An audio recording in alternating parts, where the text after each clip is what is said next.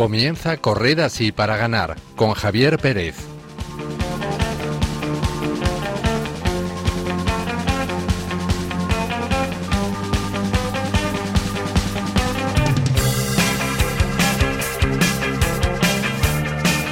Buenas tardes, queridos oyentes, y bienvenidos a una nueva entrega de Corred así para ganar, el programa de fe y deporte de Radio María.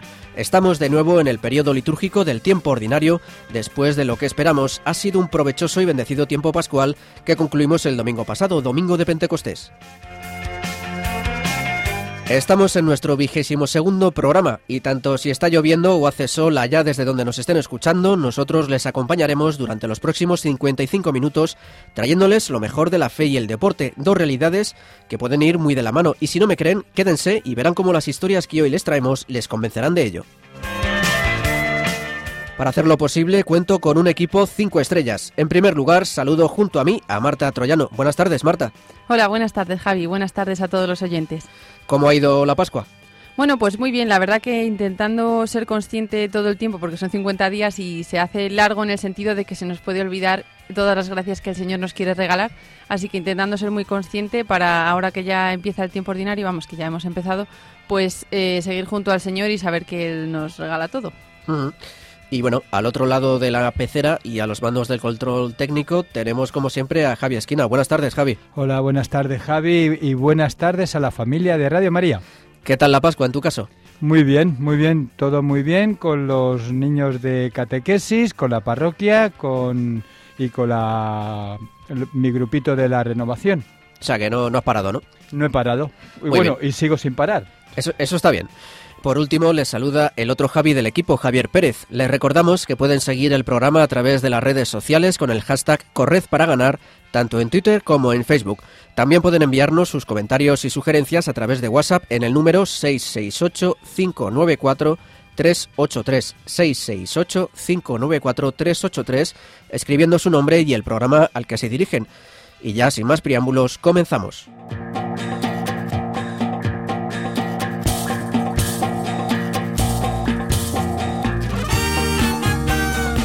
En el programa de hoy hablaremos con César Barría, nadador paralímpico de Panamá, al que precisamente perder una pierna le cambió la vida para bien, ya que le llevó a superar sus límites y crecer y madurar como persona y como cristiano. En la sección de cine con valores, Marta Troyano hoy nos trae un clásico de los 80, Carros de Fuego, que recrea la historia de los atletas británicos Harold Abrahams y Eric Liddell y su preparación para los Juegos Olímpicos de París de 1924. Además, veremos cómo hacer del deporte una expresión de la vida cristiana y repasaremos las últimas noticias del mundo del deporte y la fe.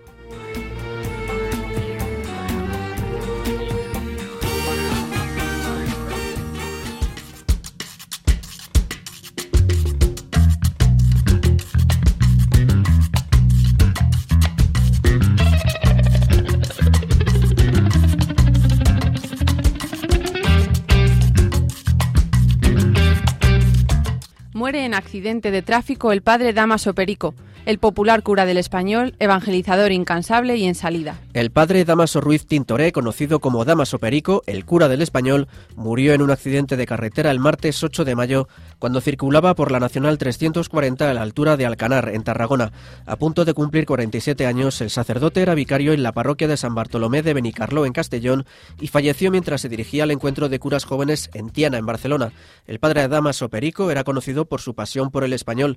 En el fútbol, un ambiente a veces propenso a la agresividad o la violencia, él era un ejemplo de caballerosidad y buen humor. El presbítero era un apasionado de la nueva evangelización desde que acudió al encuentro de Manresa de 2012. En pueblos pequeños o medianos no siempre había margen para hacer muchas cosas novedosas, pero allí se volcaba en estar con los jóvenes, incluso los que no se pasaban por la iglesia o los que se reían de la fe. El año pasado el padre Damaso Perico salió a las calles a anunciar a Cristo y confesar a quienes presenciaron el atentado terrorista perpetrado por el Estado Islámico en las Ramblas de Barcelona. El sacerdote contó que decidió recorrer las calles durante horas llevando ayuda espiritual porque necesitaba hacer algo por el bien de las almas y confirmar que Dios siempre actúa en medio del dolor. Descanse en paz. Un padre chileno crea una bicicleta con silla de ruedas para que su hijo discapacitado pueda participar en la cicleteada familiar de su ciudad. El chileno Rafael Castillo ha inventado un tipo de bicicleta unida a una silla de ruedas que permite integrar a su hijo Franco en sus actividades al aire libre. De esta manera, este apasionado por el deporte podrá compartir su afición con su niño y disfrutar más tiempo con él. Su hijo de nueve años padece piebot, una deformidad congénita del pie que afecta los huesos, músculos, tendones y vasos sanguíneos de sus extremidades. Además, padece una esquizenfezalia y epilepsia, pero todo esto no ha sido impedimento para que Franco pueda montar en bicicleta. Su padre, ayudado por la Escuela Sagrado Corazón y el Liceo Industrial de San Felipe, lograron modificar una bicicleta para que el niño pudiera participar por primera vez de la cicleteada familiar que se disputó el domingo 22 de abril en su ciudad, San Felipe. El exportero Santiago Cañizares y su mujer Maite García se apoyan en Dios tras la muerte de su hijo Santi. El pasado 23 de marzo, el exportero del Real Madrid y del Valencia, Santiago Cañizares, anunció el fallecimiento de su hijo Santi, que murió a los cinco años víctima de una larga y cruel enfermedad. Cañizares y su esposa Maite García explicaron poco después en la revista Hola cómo ha vivido este año y medio de enfermedad y posterior fallecimiento de su hijo, y aseguran que para sobrellevar esta situación se han apoyado en la familia y en la fe. Nosotros nos hemos apoyado básicamente en dos cuestiones. La primera, la fe, en no creer que esto es un castigo de Dios, en entender que los niños que suceden, que pasan por esto, lo que son son hijos de Dios y son hijos de Dios los más cercanos y los más próximos y seguro que tienen un lugar reservado cerca de Dios en un mundo muchísimo mejor que en el que están viviendo. Cañizares recuerda que todo lo que han vivido se resume en una frase que le ha dicho muchas veces a su mujer. Tú te crees que es hijo tuyo, pero es mentira. Ha nacido de tu vientre, pero es hijo de Dios. Histórico encuentro en el Vaticano entre deportistas cubanos e italianos. El Vaticano fue este miércoles 2 de mayo el escenario de un histórico encuentro entre deportistas cubanos, italianos y vaticanos que pudieron además saludar al Papa Francisco durante la audiencia general en la Plaza de San Pedro. El saltador cubano Javier Sotomayor Sanabria, récord mundial de salto de altura, y el capitán nacional del equipo italiano de atletismo, Fabrizio Donato, se reunieron con los responsables de Atlética Vaticana en el Pontificio Consejo de la Cultura y con el subsecretario del Pontificio Consejo de la Cultura, Monseñor Melchor Sánchez de Toc. En la delegación cubana también estaban el campeón del mundo sub-20 Luis Enrique Zayas y el entrenador Bárbaro Díaz Castro. Por su parte, junto a Fabrizio Donato, acudieron en la delegación italiana el director técnico del club deportivo Fiamme Giale, Andrea Ceccarelli. El futbolista Radamel Falcao organiza en Colombia un torneo para niños marginados de su país. Equipos de menores de 13 años residentes en pueblos y zonas marginadas de Colombia están disputando entre el 21 y el 25 de mayo un mundialito organizado por el jugador colombiano de fútbol Radamel Falcao García. La presidenta de la Fundación Falcao y madre del jugador del Mónaco, Juana Zárate, ha explicado que los propósitos de este torneo son fomentar el amor por un deporte como el fútbol, promover la sana competencia y alejar a los niños de la delincuencia, la drogadicción, la prostitución y el pandillismo. Los niños también participan en talleres de formación en valores y respeto a los derechos humanos, inculcándoles los principios y valores consignados en el Evangelio. En el campeonato Futuros Tigres, a semejanza de la Copa Mundial de Rusia 2018, participan 32 equipos que representan igual número de países. Este evento se celebrará en Zipaquirá, la sede principal, a 48 kilómetros de Bogotá, y las subsedes de Cogua y Tocancipá, municipios ubicados a 50 kilómetros de la capital colombiana.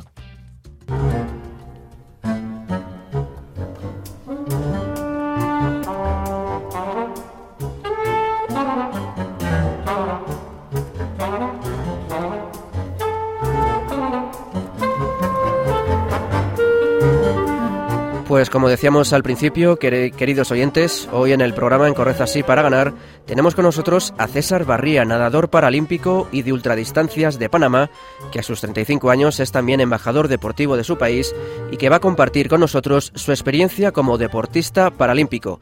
Buenas tardes, César. Buenas tardes, qué gusto saludarte, saludar a toda la, audiencia y bueno, encantado de poder eh, compartir un poquito con ustedes. Bueno, el gusto es nuestro, que además te agradecemos el detalle porque en Panamá son siete horas menos y bueno, hemos podido ajustar horarios, gracias a Dios. Y bueno, en primer lugar, César, quería darte la enhorabuena por los Juegos para Centroamericanos de Managua 2018 que se han celebrado en enero, si no me equivoco, y que bueno, Panamá ha sido el equipo que más medallas ha conseguido. Habéis conseguido 39 medallas, 22 de oro, 10 de plata y 7 de bronce. Habrá sido, aunque tú no has podido participar, me imagino que habrá sido todo un orgullo para ti, ¿verdad?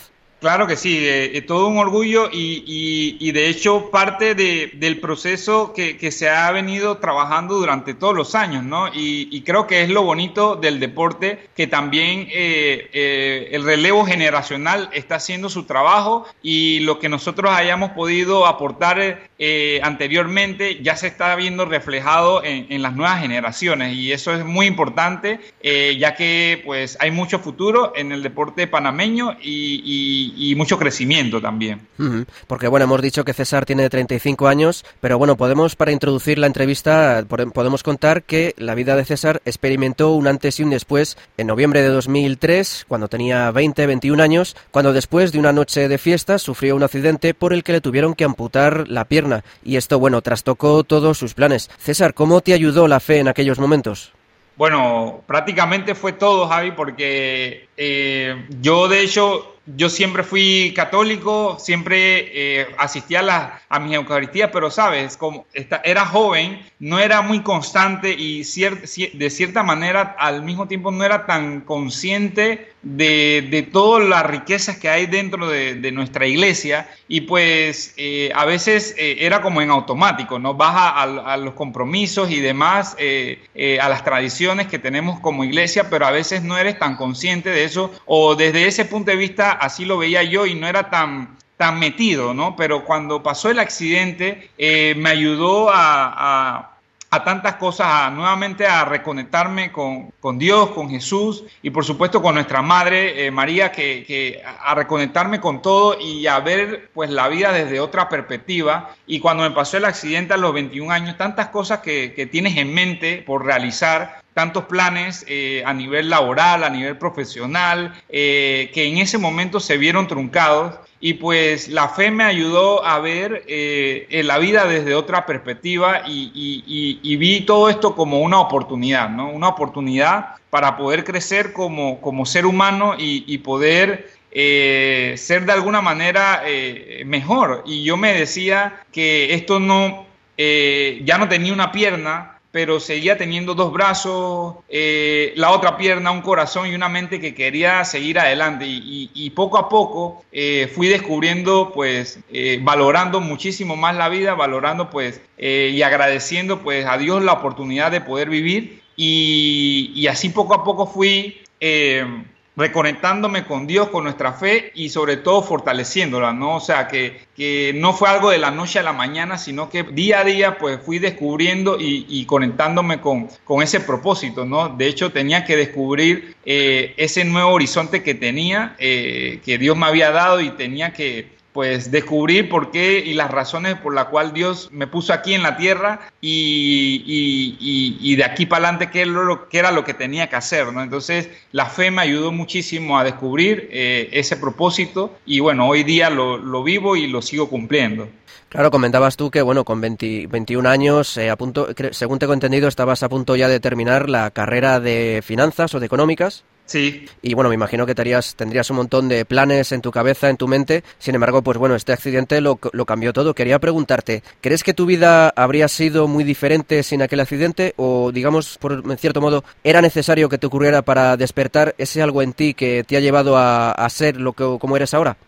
Sí, eh, muchas veces me he preguntado eso y definitivamente no llevaba una vida mala, sin embargo, si no me hubiese pasado el accidente, eh, no hubiese explotado todo mi potencial, eh, el potencial que yo tenía. y, créeme que no necesariamente nos tiene que pasar algo gravísimo para poder hacer cambios en nuestras vidas. De hecho, lo podemos hacer en el día de hoy, pero eh, el accidente me ayudó en muchos sentidos a despertar, a hacer cambios y, a valorar muchísimo muchas cosas. Y créeme que si no me hubiese pasado, eh, probablemente eh, no hubiese explotado tanto el potencial como, como lo he hecho, no solamente a nivel deportivo, sino a nivel personal y sobre todo también a nivel espiritual. Entonces yo agradezco muchísimo eh, la oportunidad y la vida y lo que me sucedió, ese accidente, porque gracias a eso pude, pude eh, crecer como ser humano, ¿no? Y, y pues dentro de la adversidad eh, también hay oportunidades, también eh, hay posibilidades y, así fue como yo lo vi y, fue una oportunidad grandísima para poder ser eh, lo que, el ser humano que, soy ahorita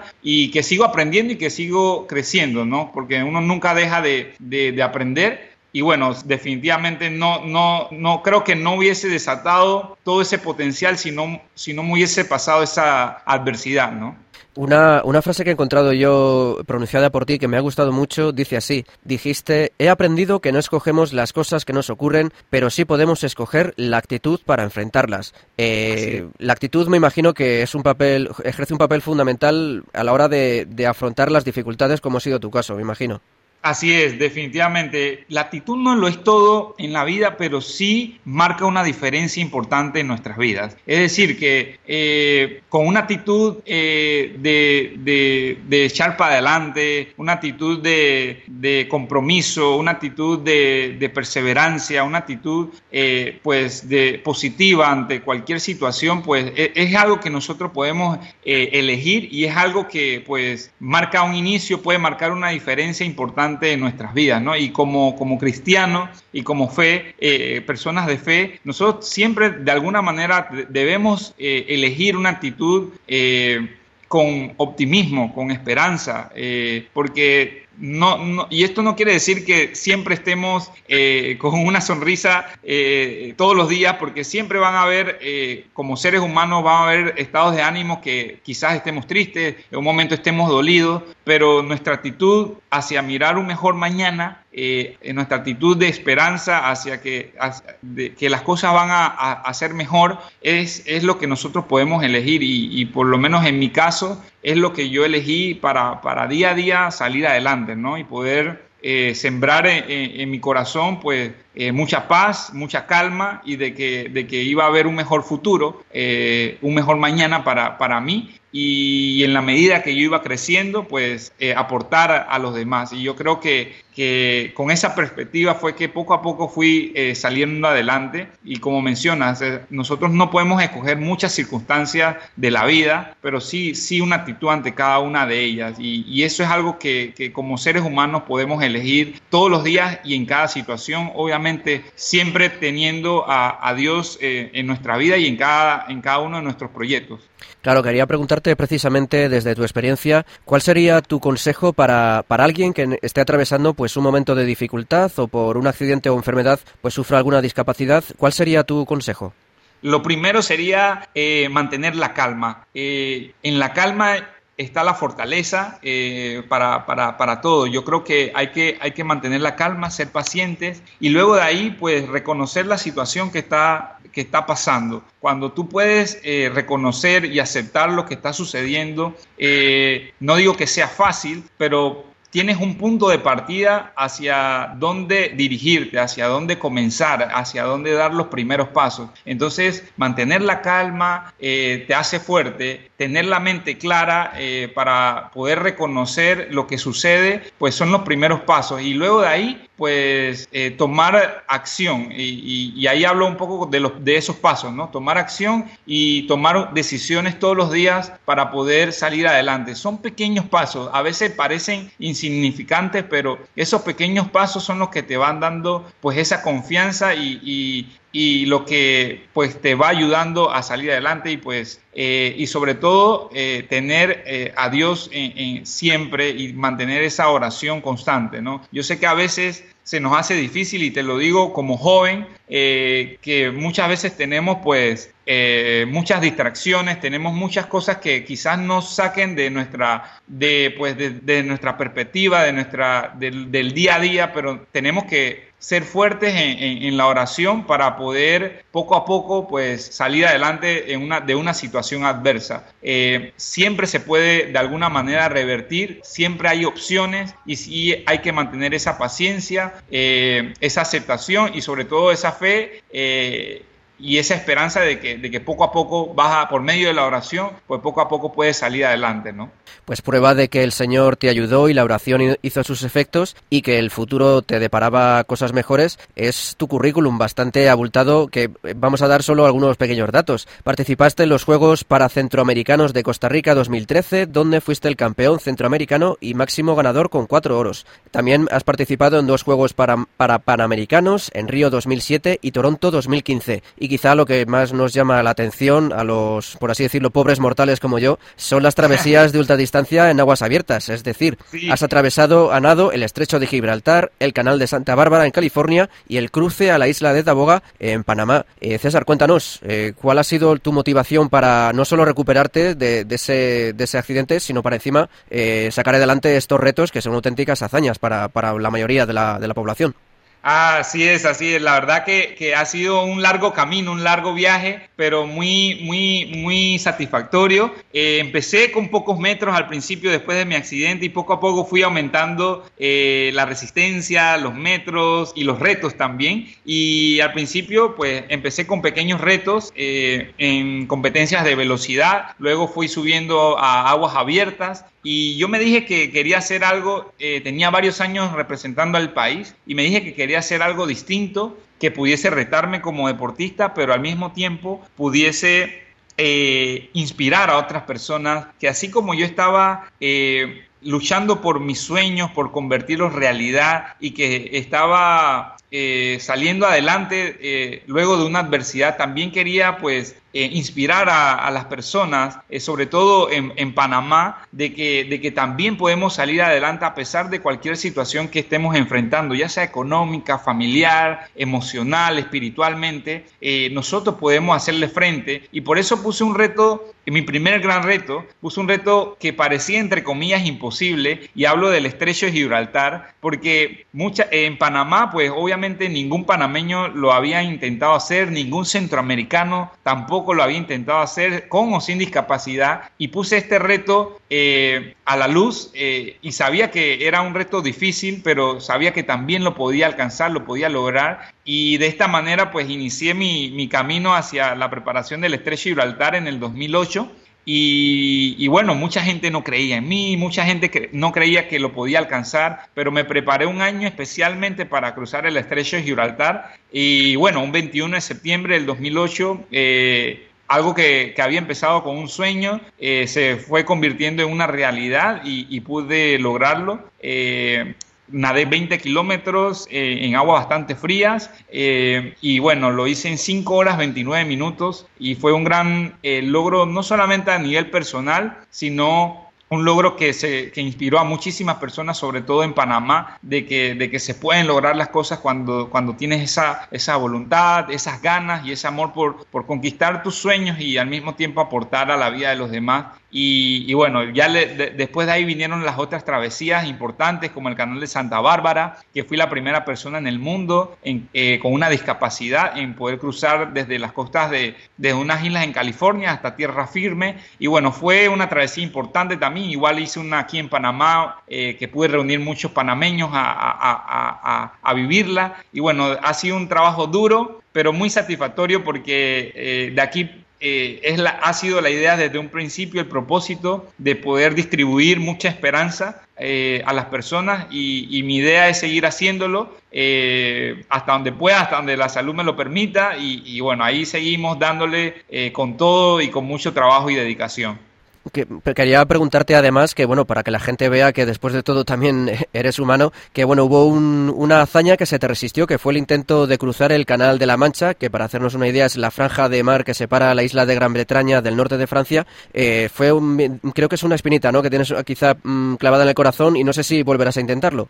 Así es, así es. Eh, definitivamente eh, fue una travesía durísima. Nadé en la distancia eh, pues de un punto a otro son 34 kilómetros desde, desde Francia, desde Inglaterra a Francia, e íbamos a, empezábamos a nadar en Inglaterra y hasta Francia, pero la distancia que llegamos a nadar por el tema de las corrientes, nadamos 60 kilómetros, o sea, el doble de, lo que teníamos previsto, y, estuvimos en el agua nadando por casi 14 horas eh, nadando y pues la corriente eh, nos afectó muchísimo. Eh, estuvimos a dos kilómetros de llegar a la meta y no se pudo contabilizar el récord lamentablemente y me afectó muchísimo la hipotermia. las temperaturas estaban en 12 grados más o menos, estaba bastante frío y como ya tenía mucho tiempo en el agua, me afectó y lamentablemente el equipo tuvo que sacarme del agua. Pero aquí me dejó una enseñanza muy, muy grande. Eh, al principio sí me sentí un poquito desanimado porque, wow, nadamos muchísimo y, faltó muy poco para alcanzar la meta, pero al mismo tiempo sentía una alegría enorme porque se, se dio todo eh, lo que teníamos en, esta travesía. Y no solamente eh, mi persona lo sintió así, sino que todo el equipo lo sintió así y todos los panameños que siguieron la travesía se sintieron de igual manera. Y, y aquí me di cuenta de que a veces eh, hay cosas que no, nosotros no podemos controlar en la vida, así como, como pasó lo del accidente, que, que fue algo, una circunstancia que no pudimos controlar. Eh, en estas travesías, pues no puedes controlar muchas cosas. Ejemplo, eh, no puedes controlar eh, el viento, no puedes controlar las corrientes, no puedes controlar muchas cosas eh, que te pasan en la vida y pues lamentablemente a veces tienes que aceptar lo que sucede eh, y nuevamente pues reivindicarte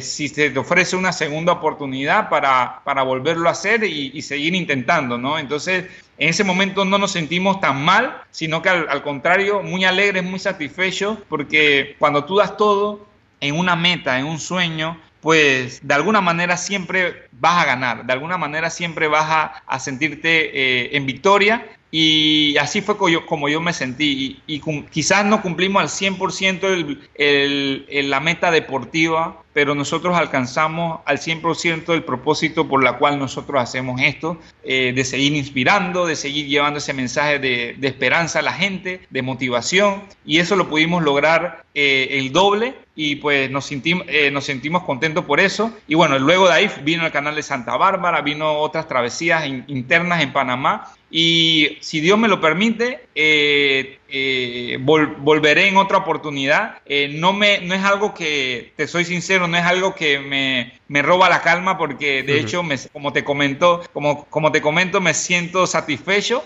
pero si en, en otra oportunidad tengo la oportunidad de, de ir, pues lo, lo, haré con mucho gusto porque es un deporte que me apasiona, ¿no? Así que, así que si puedo volver, lo haré y lo haré con mucho gusto.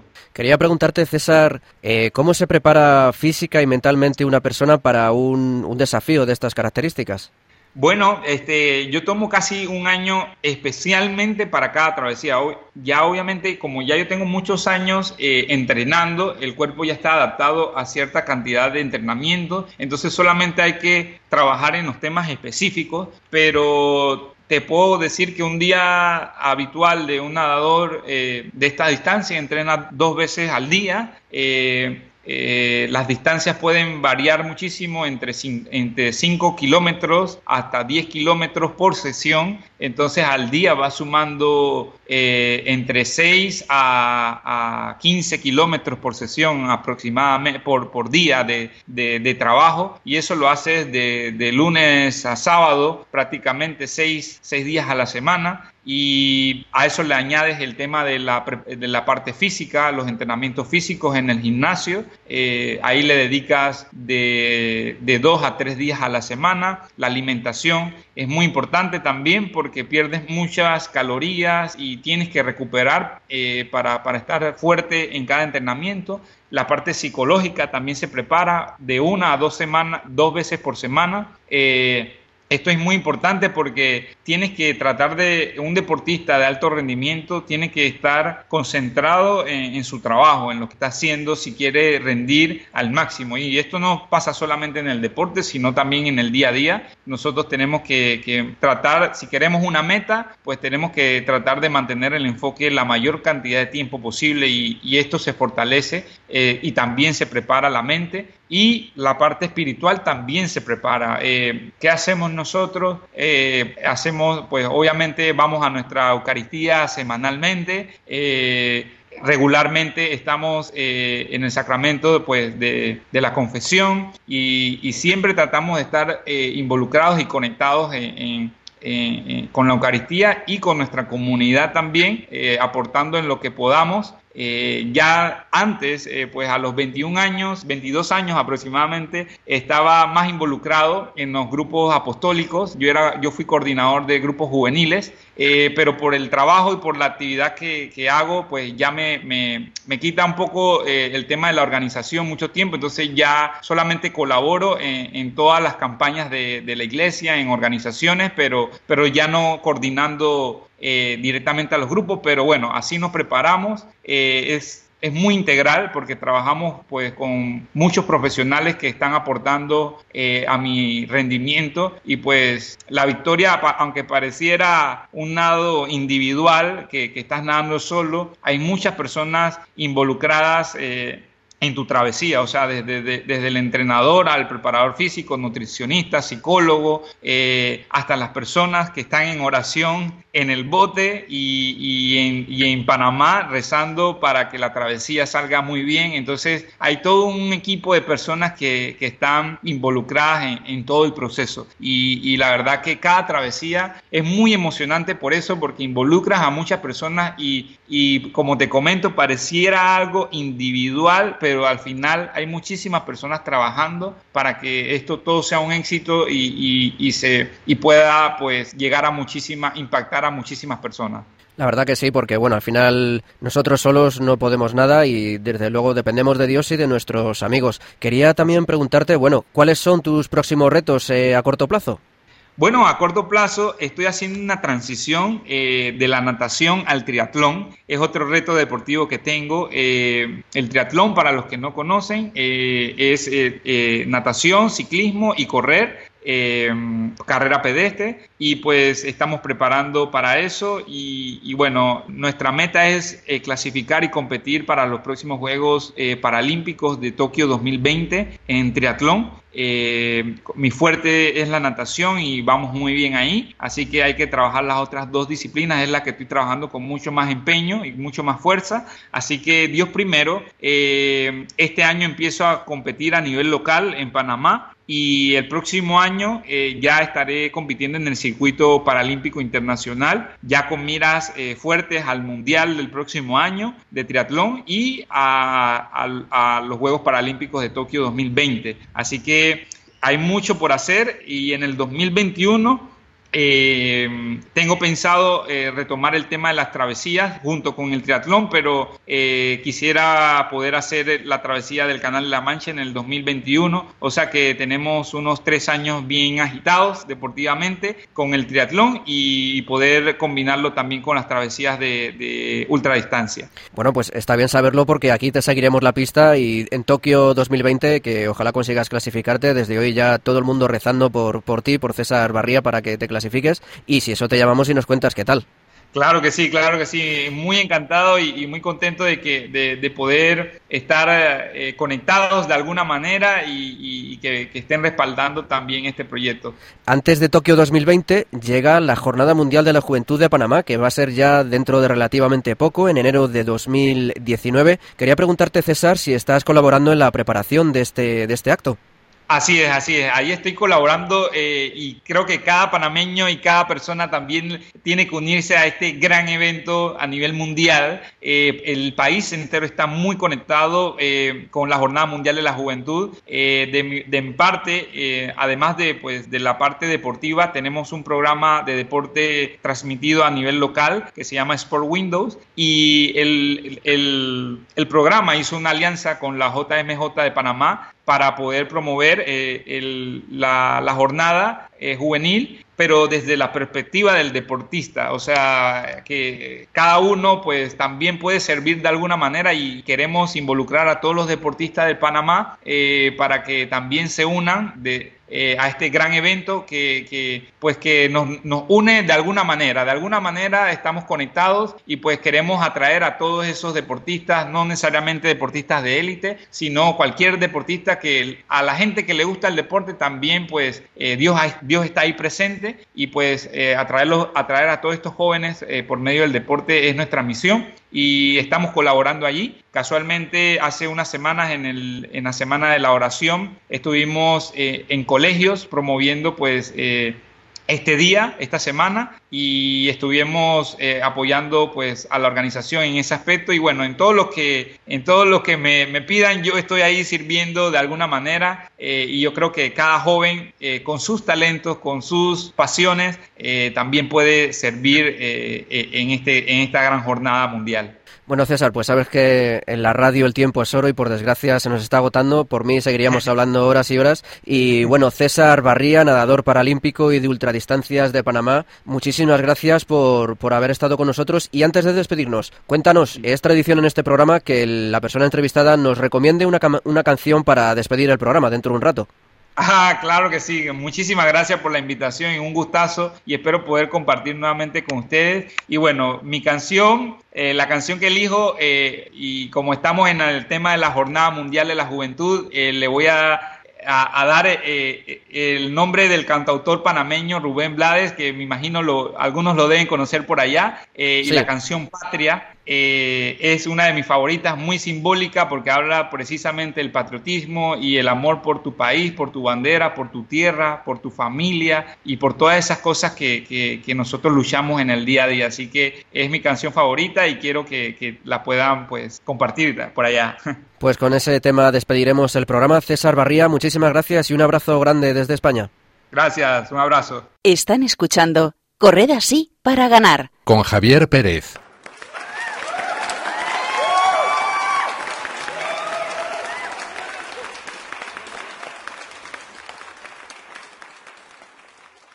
¿Saben que mantener Radio María cuesta 405 euros por hora?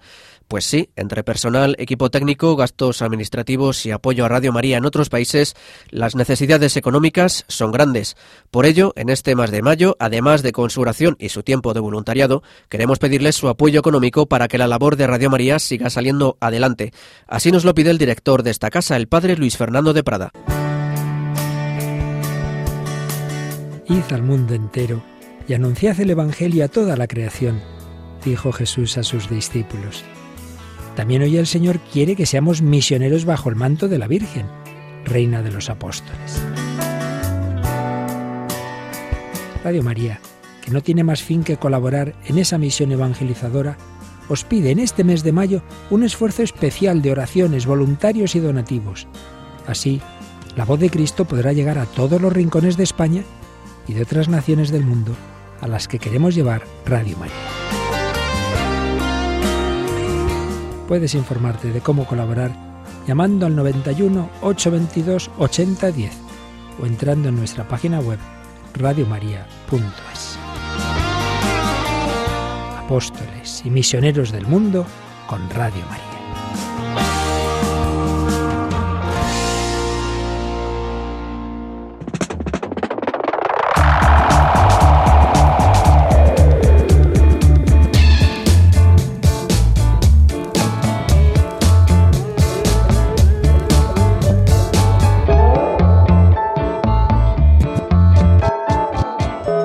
La sección de cine de deporte con valores les traemos un clásico que ganó siete Oscars en 1982, incluido el de mejor película y que nos sitúa en los años 20 del siglo pasado.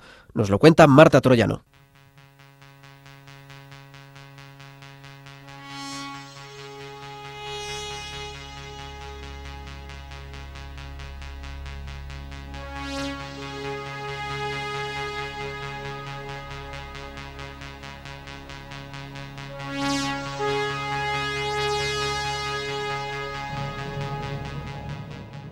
Os traemos la película Carros de Fuego de hace unos cuantos años y que seguramente habréis visto, pero nunca es tarde para un nuevo revisionado.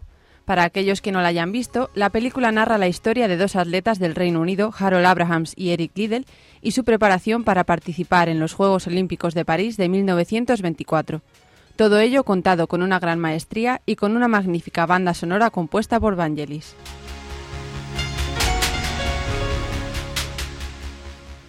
Se pueden destacar bastantes aspectos de la película, como la entrega de ambos en el atletismo, por razones algo diversas, pero que pone de manifiesto su fuerza de voluntad, el tesón y la lucha sin descanso por lograr aquello que anhelan.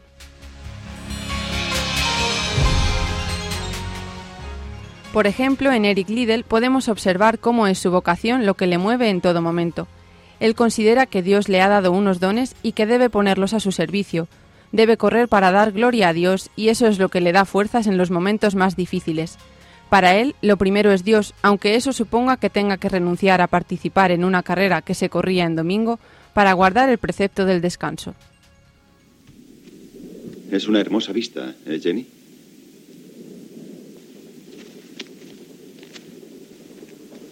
Sentiré mucho tener que dejarlo.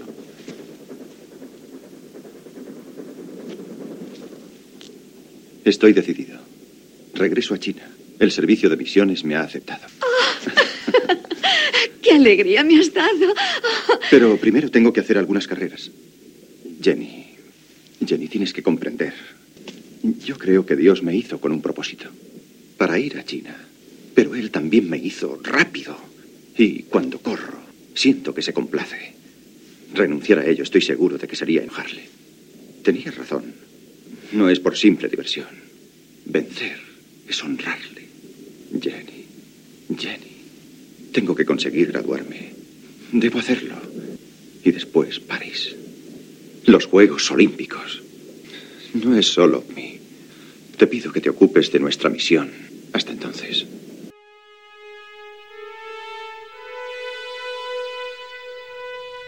Por otra parte, encontramos a Harold Abrahams, judío estudiante en Cambridge, que desea lograr la medalla de oro en los Juegos Olímpicos y que se prepara con un entrenador profesional, a pesar de que esto no estaba bien visto en esta sociedad en la que primaba lo amateur. Escuchemos una conversación de Abrahams con, los directores de Cambridge en la que ellos también ponen de manifiesto los valores que el deporte promueve. Imagino que se sentiría usted afligido eh, si descubriera que la conducta de alguien hacia usted provocaba su enojo. Naturalmente, señor, lo sentiría profundamente. Estaba seguro de ello. Eh, en Cambridge siempre nos hemos enorgullecido de nuestras habilidades atléticas. Creemos, siempre hemos creído que los deportes son indispensables para ayudarnos a completar la educación de un inglés. Crean carácter, alimentan el valor, la honestidad y el liderazgo. Pero sobre todo un inexpugnable espíritu de lealtad, camaradería y de mutua responsabilidad. ¿Está de acuerdo conmigo? Sí, señor. Así es.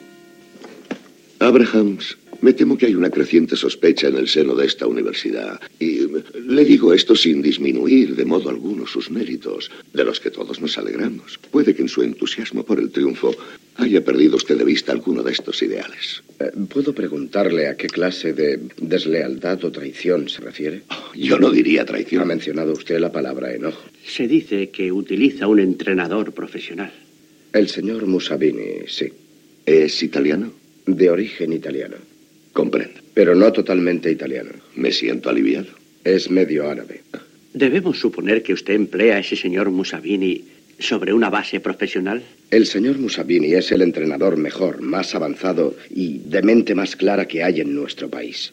Me siento honrado de que él considere que soy digno de su atención. Sin embargo, es un profesional. ¿Qué tiene eso de malo si es el mejor? Ah, señora Abrahams, me temo que nuestra forma de pensar es divergente. Eh, ¿Sabe usted? Esta universidad cree que la senda amateur es la única que ofrece resultados eh, satisfactorios. Yo soy amateur. A usted le entrena un profesional. Luego ha adoptado una actitud profesional. Durante el pasado año usted se ha concentrado en desarrollar su propia técnica, en su precipitado deseo, me permito sugerir, de una gloria individual. Es una política que no favorece ciertamente al espíritu de equipo. Yo soy un hombre de Cambridge del principio al fin. Soy inglés del principio al fin. Lo que he conseguido y lo que intento conseguir es para mi familia, mi universidad y mi patria. Y prefiero no tener en cuenta sus insinuaciones. Su objetivo es vencer a toda costa, ¿no es así? A toda costa no, pero deseo ganar dentro de las normas. Preferiría que representara el papel de caballero y perdiera. Antes que represente el de negociante, sí. Mi querido muchacho, si me permite decirlo, su forma de plantear la cuestión ha sido un poco plebeya. Ustedes son la élite y se espera de ustedes que se comporten como tal. Gracias, señor, por su hospitalidad. Ha sido una velada muy esclarecedora. Buenas noches, señor.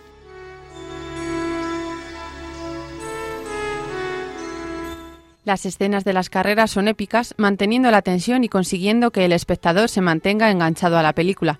Sin embargo, la película también nos narra las relaciones personales de los atletas con su familia, sus novias o sus amigos y las dificultades que les supone el entregarse por completo a los entrenamientos y a las carreras, además de tener que lidiar con la frustración en la derrota y en las maneras de afrontarla, como escuchamos en este fragmento. Harold. Harold. Esto es ridículo. Ha sido una carrera lo que has perdido, no un familiar. Por amor de Dios, déjalo ya. Te estás portando como un chiquillo. He perdido. Lo sé. Yo estaba también, recuérdalo. Fue maravilloso. Estuviste maravilloso. Pero él fue mejor, eso es todo. Tan solo eso, ha ganado el mejor. Tenía que haberle estudiado. Eso es algo absolutamente fundamental.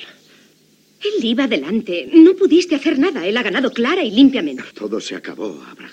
Si no puedes soportar una derrota, quizás sea mejor. Yo no corro para ser derrotado. Corro para ganar. Y si no puedo ganar, no corro. Pero si no corres, no puedes ganar. Llámame cuando lo hayas encajado. Sibyl, no. No te marches. Sencillamente no sé qué hacer. Trata de crecer.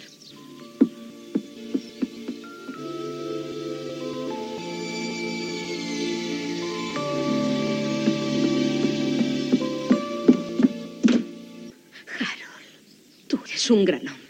Has corrido maravillosamente. Me he sentido orgullosa de ti. No hagas ahora que me avergüence. No es por haber perdido, Sil. Eric Liddell es un hombre estupendo y un magnífico cor. Es por mí. Después de tanto trabajo, ¿qué esperanza puedo tener ahora? Es la de vencerle la próxima vez. Sibyl, yo no puedo más rápido. Abrahams. Abrahams. Te puedo conseguir otra prueba de 200 metros.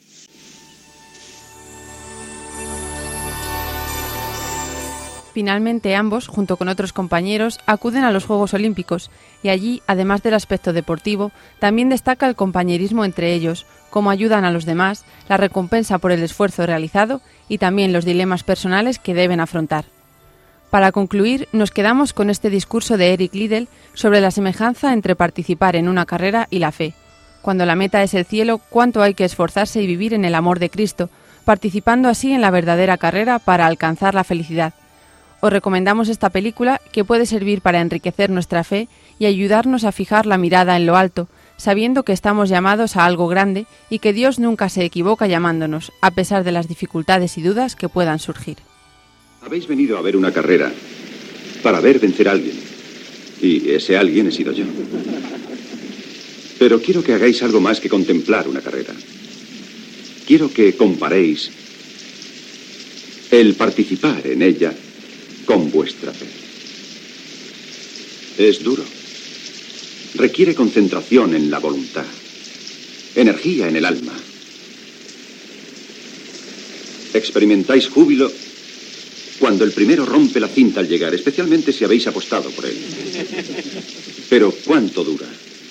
Cuando volvéis a casa quizá vuestra cena se ha quemado. Quizá, quizá no habéis conseguido trabajo. Por eso ¿Quién soy yo para deciros, tened fe, creed, a la vista de las realidades de la vida? Yo quisiera daros algo más permanente, pero solo puedo indicaros el camino. No tengo ninguna fórmula para ganar la carrera. Cada uno corre a su manera o por su propio camino. Entonces, ¿de dónde proviene la fuerza para acabar la carrera? De dentro. Jesús dijo, sabed que el reino de Dios está dentro de vosotros. Si me buscáis de corazón, tened la seguridad de que siempre habréis de encontrarme. Si os comprometéis al amor de Cristo, entonces participaréis en la verdadera carrera. Gracias. Gracias por venir. Gracias, gracias.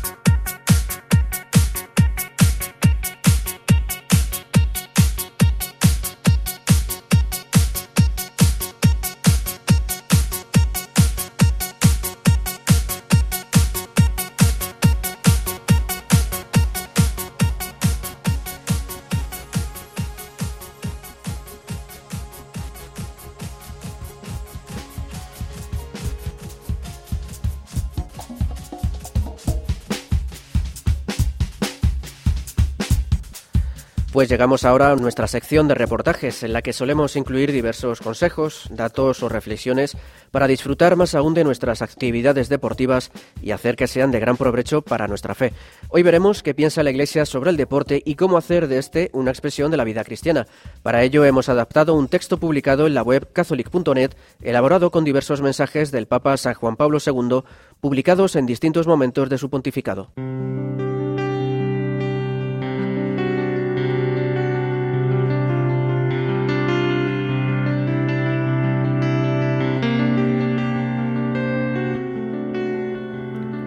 ¿La Iglesia recomienda el deporte? La Iglesia no cesa de recomendar la valoración del cuerpo humano mediante una apropiada educación física.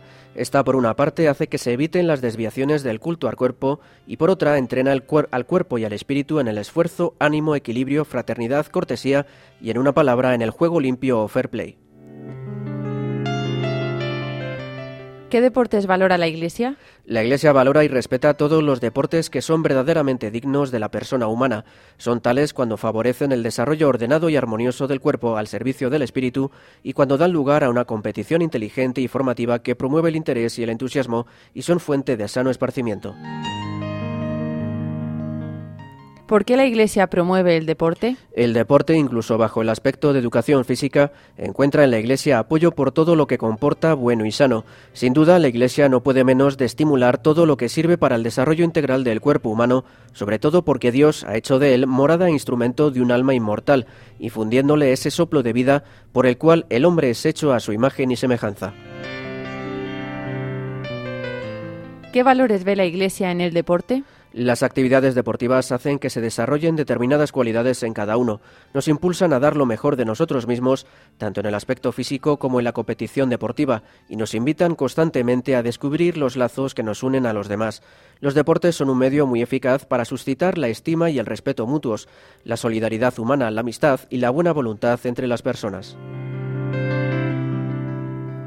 ¿Y qué piensa la Iglesia sobre las competencias deportivas? La Iglesia señala que el deporte nos ayudará sobre todo a convertirnos en ciudadanos y amantes del orden social y de la paz. Nos enseñará a ver que las competencias deportivas no son luchas entre rivales ni factores de división, sino pacíficas manifestaciones competitivas en las cuales no debe faltar, incluso en el obligado esfuerzo por conseguir la victoria, el sentido de respeto hacia el oponente. ¿Qué debe tener toda práctica deportiva? El deporte se vería privado de su mensaje espiritual si no se basara y tomara fuerza e inspiración en aquellos valores que precisamente llevan consigo un espíritu de sacrificio, es decir, la lealtad, el dominio de sí, la prudencia, el respeto a la persona del rival. De este modo, el deporte se convierte en una, palabra de una palestra de adiestramiento de la voluntad, una escuela de promoción humana y espiritual que la Iglesia no cesa de reafirmar en sus enseñanzas. ¿Y qué dice la Iglesia sobre el juego en equipo? Los deportes que se practican en equipo permiten ejercitar las cualidades morales de un grupo comprometido de aficionados o deportistas. Un equipo no solo es fruto de condiciones y prestancia física, sino que es también el resultado de una rica serie de virtudes humanas, de las cuales depende el éxito, el entendimiento, la colaboración y la capacidad de amistad y de diálogo, en una palabra, los valores espirituales, sin los cuales el equipo no existe y no es eficaz. ¿Existe algún riesgo a tomar en cuenta? Debemos considerar siempre que cada persona, antes de ser un individuo dotado de músculos fuertes y de rápidos reflejos, es una persona humana. En ese sentido, el Papa San Juan Pablo II nos ha invitado a que el hombre jamás sea sacrificado por el deportista y ha pedido que promovamos siempre todo lo que es auténticamente bueno, mediante un leal testimonio de los valores exigidos por el auténtico deporte. ¿Cómo descubrimos a Dios en el deporte? Toda práctica deportiva es ocasión propicia para dar gracias a Dios por el don del deporte, con el que el hombre ejercita su cuerpo, su inteligencia y su voluntad, reconociendo que estas capacidades son dones de su Creador.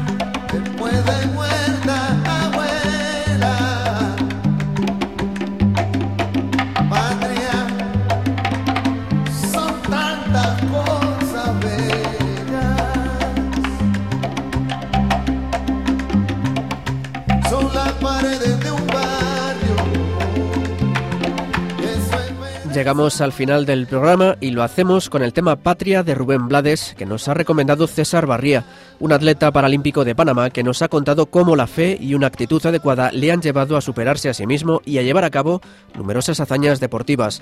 También hemos recordado la película Carros de Fuego y a los atletas británicos Harold Abrahams y Eric Liddell, en cuya historia se basa esta cinta. Hemos visto qué piensa la Iglesia sobre el deporte y cómo hacer de este una expresión de vida cristiana y hemos repasado las noticias más recientes de fe y deporte. Para ello hemos contado con la compañía y el trabajo de Marta Troyano y Javi Esquina. Muchas gracias, chicos. Pues muchas gracias y espero que os haya gustado el reportaje de la película, que la veáis, la disfrutéis y hasta el próximo programa.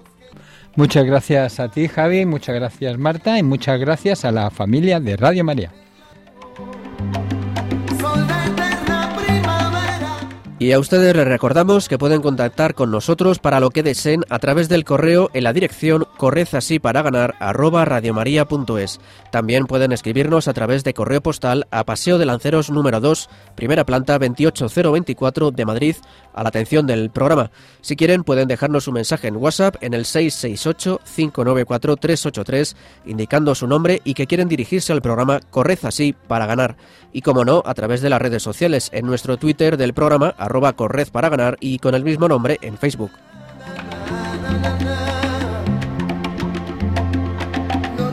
Nos despedimos invitándoles a escucharnos el próximo 21 de junio, primer día del verano. Que disfruten de lo que queda de primavera y sean fieles al Señor. Un fuerte abrazo de quien les habla Javier Pérez y de todo el equipo que formamos Corred así para ganar. Que Dios los bendiga.